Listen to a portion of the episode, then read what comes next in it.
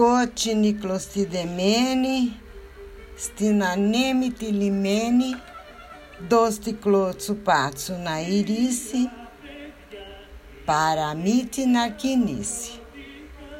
Vovó botou uma música grega para começar a contar essa parte da história para vocês. E, e, essa, e essa música fala de triapediar.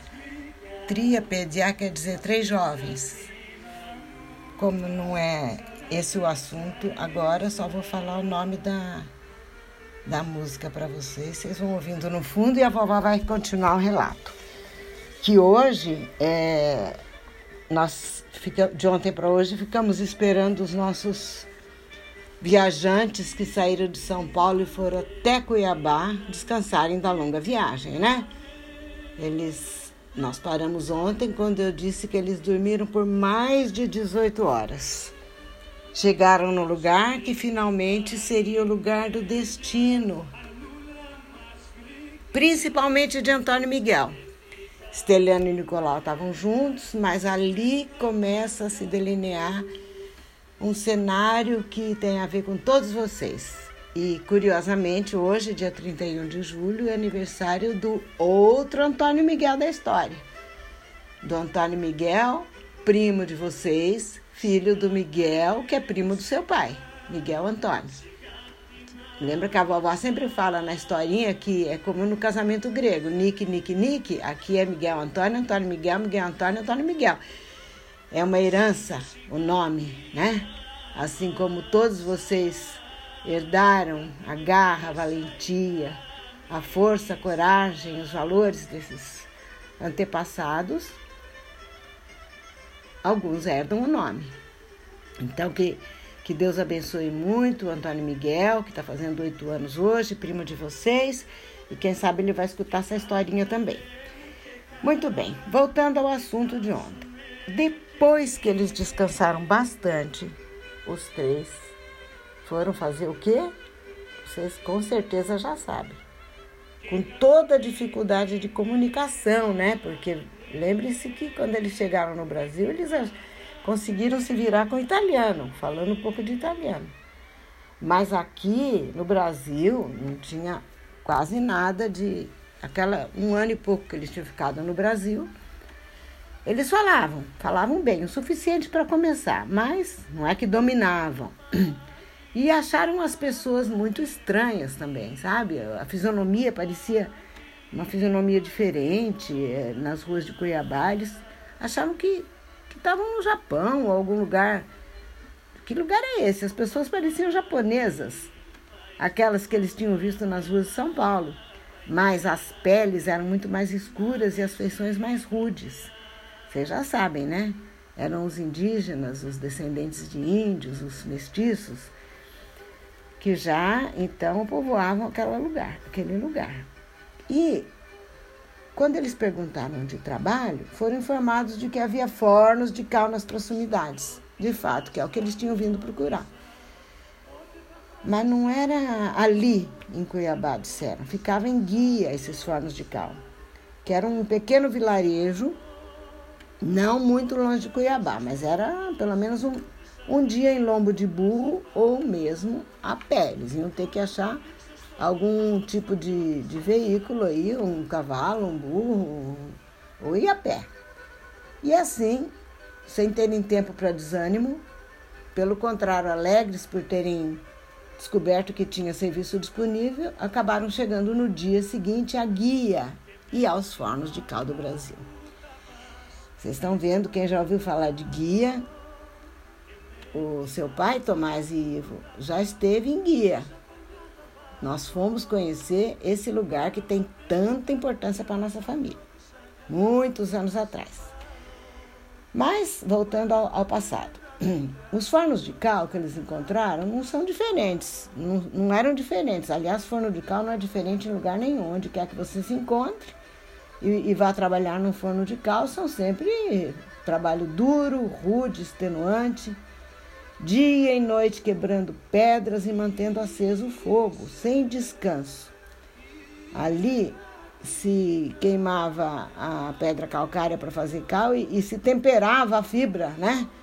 De homens como, como eles, fibra de homens que têm que tem coragem nas veias. Eles são feitos, ah, tanto a pele quanto a alma deles é feito de, de muito trabalho, dias e dias expostos ao frio, ao calor intenso cansados e nem por isso podendo repousar. Vocês se lembram quando eu contei como era a nossa menor.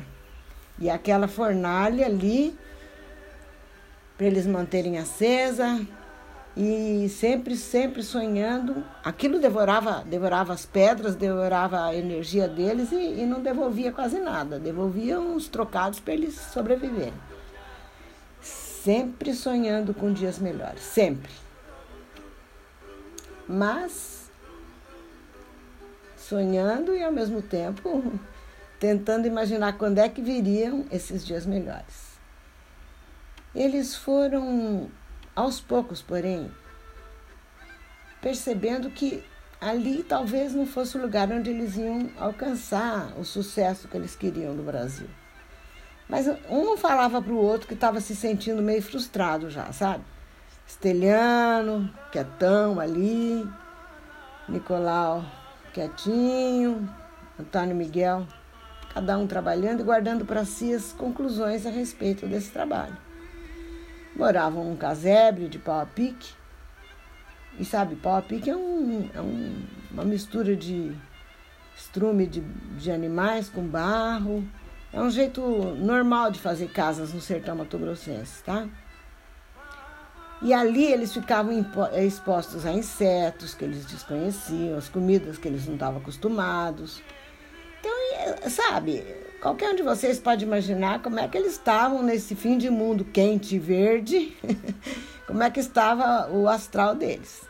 Tanto que um dia, num certo dia, Esteliano anunciou que voltaria para Três Lagoas. Era um centro urbanizado, maior, eles tinham passado já na vinda por ali, ficava bem próximo do estado de São Paulo. Ele sabia que outros gregos viviam ali do comércio com um estilo de vida mais saudável e resolveu, olha, Antônio, Nicolau, eu decidi, sabe? Para mim já deu, como vocês falam. como vocês falam hoje, fui, chega, aqui não vai dar para. Não, não, não sinto muito. Eu tô indo para Três Lagoas. Aí o Antônio ainda tentou, né? Vai, vamos tentar mais um pouco, quem sabe, um pouquinho mais de paciência. Hum, você vai embora daqui para um lugar que você não conhece. Outra vez, a mesma tentativa de convencer o Esteliano. Mas o Esteliano estava decidido e realmente quis até que o amigo viesse junto. Mas aqui que entra uma parte interessante da nossa história. Olha que coisa que o destino faz com as pessoas, né? nenhum de nós estaria aqui agora se o Antônio Miguel já não tivesse de olho numa jovenzinha que ele tinha visto de longe. Sabe? Uma. como se fosse uma luz no, no meio daquela selva, uma estrela, um brilho. Na pequena e, e desolada guia que parece que o nome certo do lugar é Guia Lopes, ele já estava de olho numa promessa de felicidade em sua vida. Já sabia até o nome dela. Chamava-se Joana. Era meiga e linda como uma aurora tropical. Fresca e jovem nos seus 15 aninhos. O vovô, vou abrir um parênteses aqui. O papu Miguel Antônio de vocês, é, de vocês, da geração do, do pai de vocês, né? É, falava que ela casou com 13 anos, mas depois eu vi documentos, foi um pouquinho mais tarde. Fecha parênteses. Aí o Antônio Miguel viu aquela moça linda chamada Joana e parecia um botão de rosa prestes a, a desabrochar, sabe? Inocente, jovem, sem os, os cacoetes de de moças assim, muito da cidade, bem bonita mesmo, a pele cor de azeitona, parecia um fruto da oliveira que ele lembrava da Grécia. Tinha um, uma aparência que ele ficou simplesmente fascinado com, pela Joana. E ela era uma moça tímida, ela olhava assim, não encarava, olhava por cima, aqueles olhinhos amendoados. E ele sentiu que, sabe quando a pessoa sente que ele tinha, ele sentiu que tinha vindo de tão longe para encontrar esse destino, o amor da sua vida.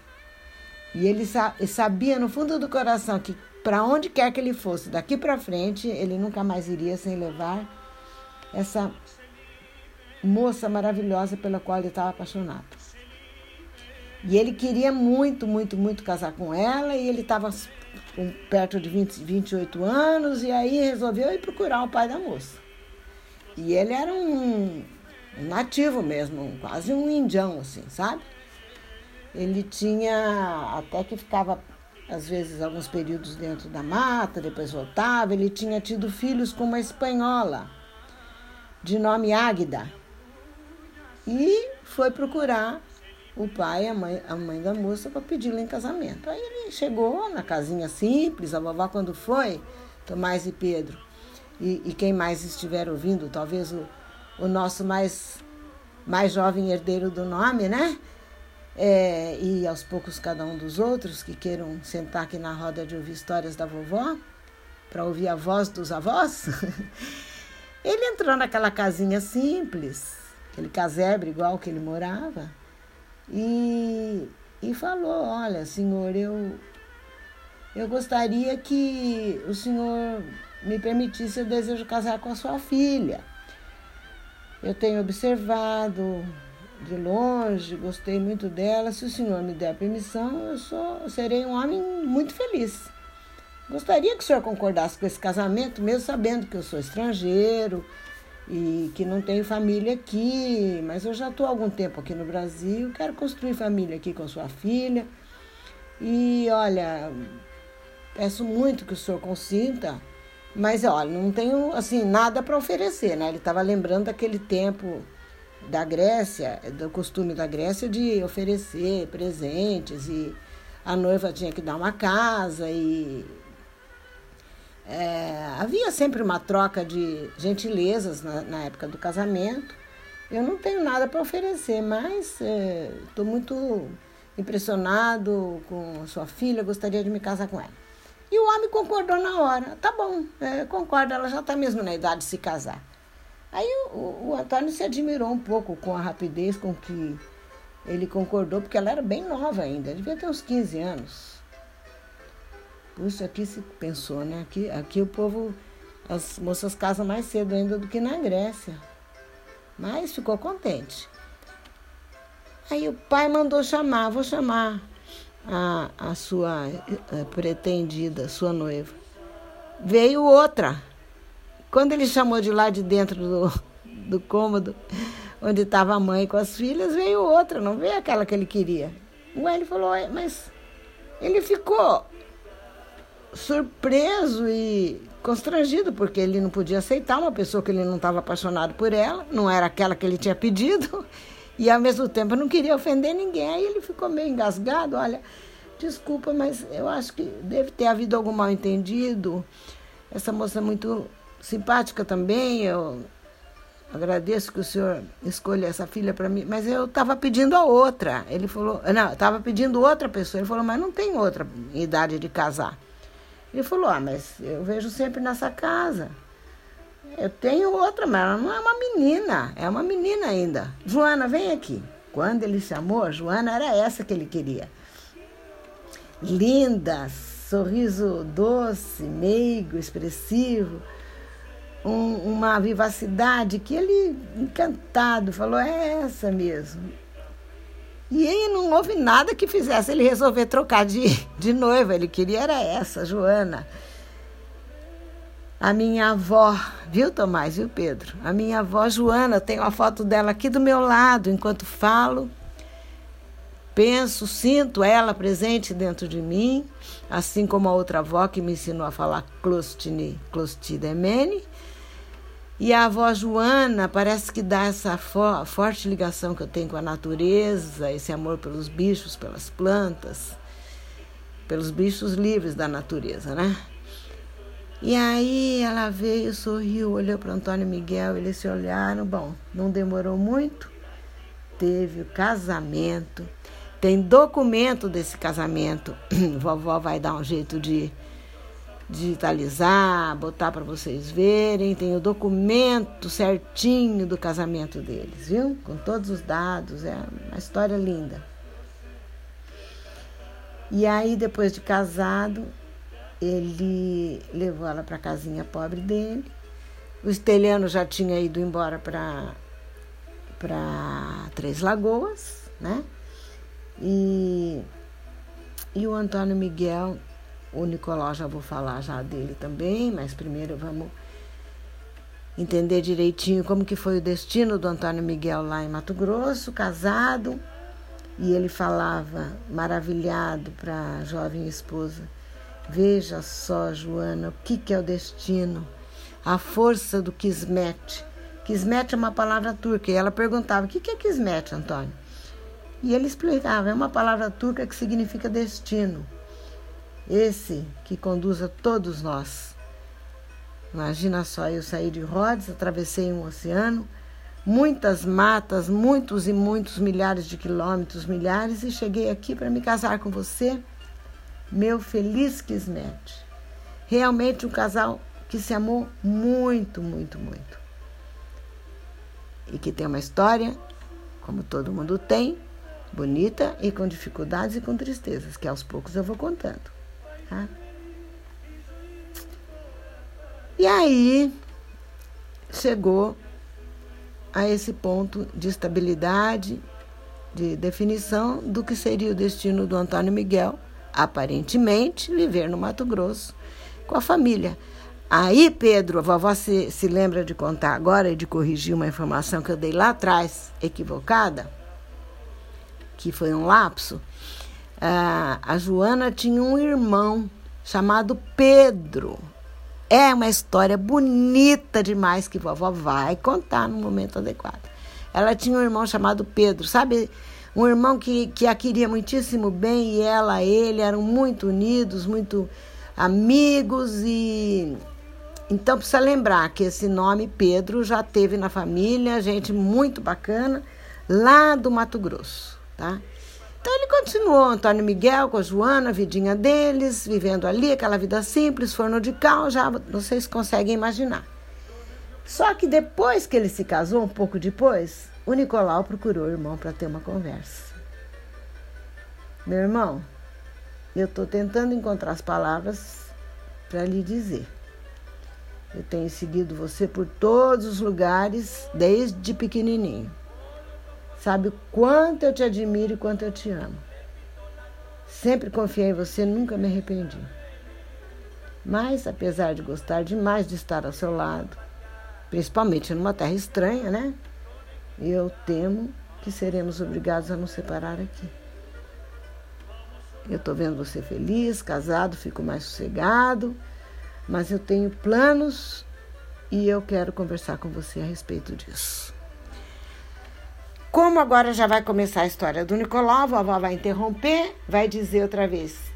Acabou a história, morreu a Vitória. Quem quiser que conte outra. E mais tarde ou amanhã, assim que a vovó tiver um tempinho, a vovó conta mais, tá bom? Deus abençoe vocês. Saúde.